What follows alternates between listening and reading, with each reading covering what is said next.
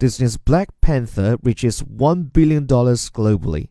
Disney's mega hit Black Panther has passed the 1 billion US dollars mark at the global box office. The announcement comes on the 26th day of release for the blockbuster. Disney notes that Black Panther is the fifth film in its Marvel Universe to reach the milestone.